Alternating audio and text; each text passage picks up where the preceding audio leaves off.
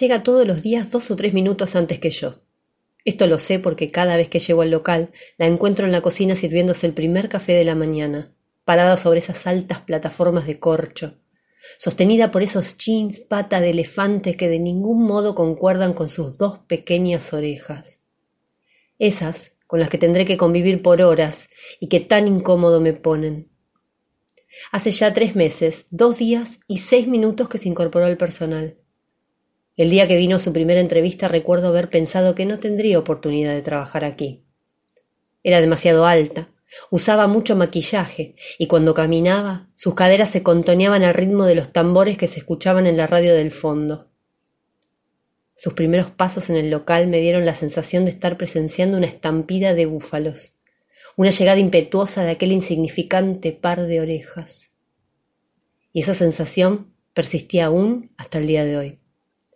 Y mientras la miro servirse café y conversar con soltura con jefes y compañeros, más me obsesiono con esos dos desdeñables arrollados de mazapán rosado que cuelgan casi inertes de los costados de su cabeza.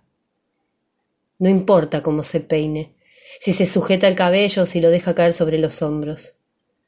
Tampoco importa si usa aretes grandes o delicadas perlas. Sus orejas diminutas me asquean. Parecen dos pequeños veladores con el portafoco vacío, o el resultado de una explosión de pirotecnia. Pero lo que me irrita aún más que la modestia de esas dos orejas es la discrepancia entre ellas. No hace falta tener conocimientos en geometría para darse cuenta de que existe una diferencia notable en el tamaño de estos dos crustáceos de cartílago y piel.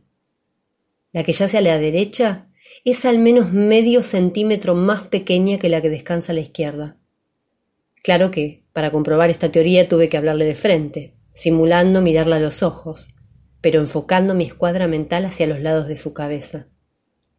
Recuerdo aquel día como si hubiese sido ayer. Llegué al trabajo como cada mañana, dos o tres minutos después que ella, y la encontré sirviéndose el café de cada día. Al pasar por su lado, ya disgustado por su presencia y apurando el paso para no tener que iniciar una conversación, me distrajo una pestilencia que provenía nada menos que de ella.